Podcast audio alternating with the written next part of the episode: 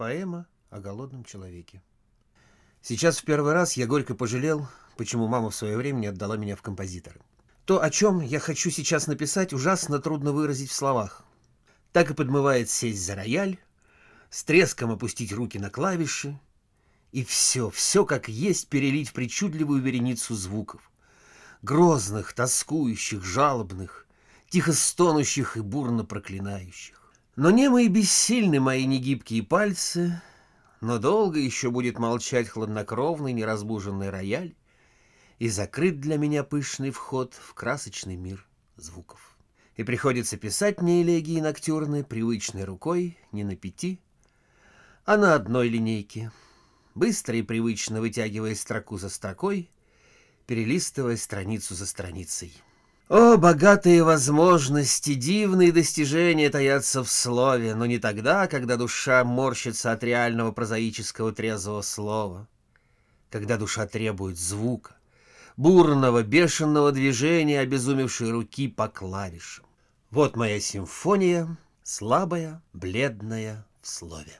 Когда тусклые, серо-розовые сумерки спустятся над слабым, голодным, устало смежившим свои померкшие, свои сверкавшие прежде очи Петербургом, когда одичавшее население расползается по угрюмым берлогам коротать еще одну из тысячи и одной голодной ночи, когда все стихнет, кроме комиссарских автомобилей, бодро шныряющих проворно, как острые шило, вонзающих в темное безглазые русло улиц, тогда в одной из квартир Литейного проспекта собираются несколько серых бесшумных фигур и, пожав друг другу дрожащие руки, усаживаются вокруг стола, пустого, освещенного гнусным воровским светом сального огарка.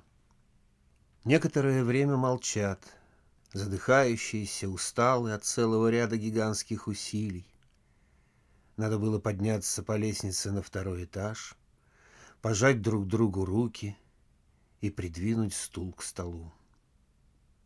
Это такой нестерпимый труд. Из разбитого окна дует, но заткнуть зияющее отверстие подушкой уж никто не может. Предыдущая физическая работа истощила организм на целый час. Можно только сидеть вокруг стола оплывшей свечи и журчать тихим-тихим шепотом. Переглянулись. Начнем, что ли? Сегодня чья очередь? Моя. Ничего подобного. Ваша позавчера была. Вы еще рассказывали о макаронах с рубленной говядиной. О макаронах Илья Петрович рассказывал.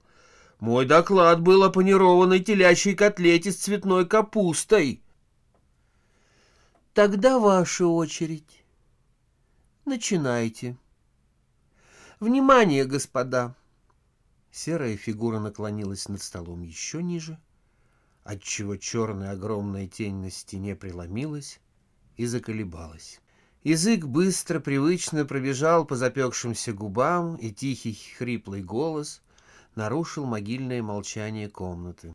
Пять лет тому назад, как сейчас помню, заказал я у Альбера навагу фрит и бифштекс по-гамбургски. Наваги было четыре штуки, крупная, зажаренная в сухариках, на масле, господа. Понимаете? На сливочном масле, господа. На масле. С одной стороны лежал пышный ворох, поджаренный на фритюре петрушки, с другой — половина лимона. Знаете, этакий лимон ярко-желтого цвета и в разрезе посветлее. Кисленький такой разрез. Только взять его в руку и подавить над рыбиной. Но я делал так. Сначала брал вилку — кусочек хлебца. Был черный, был белый, честное слово. И ловко отделял мясистые бока наваги от косточки. У наваги только одна косточка, посередине, трехугольная, перебил еле дыша сосед. Тссс, не мешайте, ну... Ну? Отделив куски наваги, причем, э, знаете ли, кожица была поджарена, хрупкая, такая, вся в сухарях. В сухарях. Я наливал рюмку водки и только тогда выдавливал тонкую струю лимонного сока на кусок рыбы. Я сверху прикладывал немного петрушки. О, для аромата, только исключительно для аромата выпивал рюмку и сразу кусок этой рыбки. Гам. А булка-то, знаете, мягкая, французская такая. Ешь ее, ешь, пышную, с этой рыбкой. А четвертую рыбку я даже не доел. Не доели? Не смотрите на меня так, господа. Ведь впереди был еще бифштекс по-гамбургски, не забывайте этого. А знаете, что такое по-гамбургски? Это не яичница ли сверху положено? Именно. Из одного яйца. Просто так, для вкуса. Бифштекс был рыхлый, сочный, но вместе с тем упругий и с одного боку побольше поджаренный, а с другого поменьше. Помните, конечно, как пахло жареное мясо? Вырезка, помните? А подливки было много, очень много, густая такая. И я любил отломить корочку белого хлебца, обмакнуть ее в подливочку и с кусочком нежного мясца. Гам? Неужели жареного картофеля не было? Спросил кто-то, схватясь за голову в дальнем конце стола. В том-то и дело, что был. Но мы, конечно, еще не дошли до картофеля. Был также наструганный хрен, были капорцы остренькие-остренькие, а с другого конца чуть не наполовину соусника занимал нарезанный этакими ромбиками жареный картофель. И черт его знает, почему он так пропитывается этой говяжьей подливкой. С одного бока кусочки пропитаны, а с другого совершенно сухие, даже похрустывают на зубах. Отрежешь, бывало, кусочек мясца, обмакнешь хлеб в подливку, да зацепив все это вилкой в купе с кусочком яичницы, картошечкой и кружочком малосольного огурчика. Сосед издал полузаглушенный рев, вскочил, схватил рассказчика за шиворот и, тряся его слабыми руками, закричал «Пиво! Неужели ты не запивал этого бифштекса с картофелем крепким пенистым пивом?» Вскочил в экстазе рассказчик. «Обязательно!» Большая, тяжелая кружка пива, белая пена наверху такая густая, что на усах остается. Проглотишь кусочек бифштекса с картофелем, да потом как вопьешься в кружку. Кто-то в углу тихо заплакал.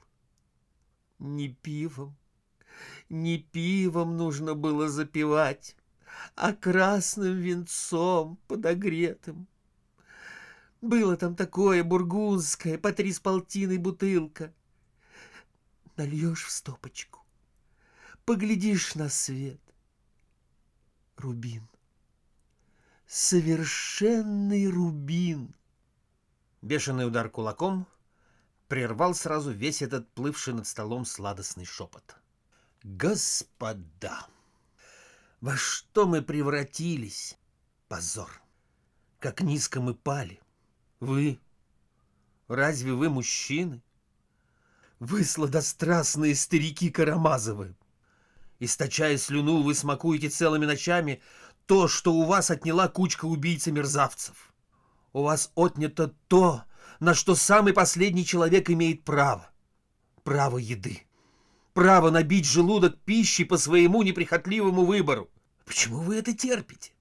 Вы имеете в день хвост ржавой селедки и два лота хлеба, похожего на грязь. Вас таких много, сотни тысяч. Идите же все, все идите на улицу, высыпайте голодными отчаянными толпами, ползите, как миллионы саранчи, которые останавливает своим количеством. Идите, навалитесь на эту кучку творцов голода и смерти, перегрызите им горло, затопчите их в землю, и у вас будет хлеб, мясо и жареный картофель. Да, поджаренный в масле пахнущий. Ура! Пойдем, затопчем, перегрызем горло. Нас много. Я поймаю Троцкого, повалю его на землю и проткну пальцем глаз. Я буду моими истоптанными каблуками ходить по его лицу. Ножичком отрежу ему ухо и засуну ему в рот. Пусть ест. Бежим же, господа! Все на улицу! Все голодные!» При свете подлого сального огарка глаза в черных впадинах сверкали, как уголья. Раздался стук отодвигаемых стульев и топот ног по комнате. И все побежали. Бежали они очень долго и пробежали очень много. Самый быстрый и сильный добежал до передней. Другие свалились на пороге гостиной, кто-то у стола столовой. Десятки верст пробежали они своими окостеневшими, негнущимися ногами. Лежали обессиленные, с полузакрытыми глазами. Кто в передней, кто в столовой. Они сделали, что могли, они ведь хотели. Но гигантское усилие истощилось, и тут же все погасли, как растащенный попалением сырой костер. Рассказчик, лежа около соседа, подполз к его уху и шепнул. «А знаешь, если бы Троцкий дал мне кусочек жареного поросенка с кашей, такой, знаешь, маленький кусочек, я бы не отрезал Троцкому ухо и не топтал бы его ногами. Я бы простил ему. Нет, — шепнул сосед, — не поросенок, а знаешь, Кусочек полуярки такой, чтобы белое мясо легко отделялось от нежной косточки. А к ней вареный рис с белым кисленьким соусом. Другие лежащие услышали шепот этот, поднимали жадные головы и постепенно сползались в кучу, как змеи от звуков тростниковой дудки. Жадно слушали. Тысяча первая голодная ночь уходила. Ковыляя, шествовала на смену тысяча первая голодная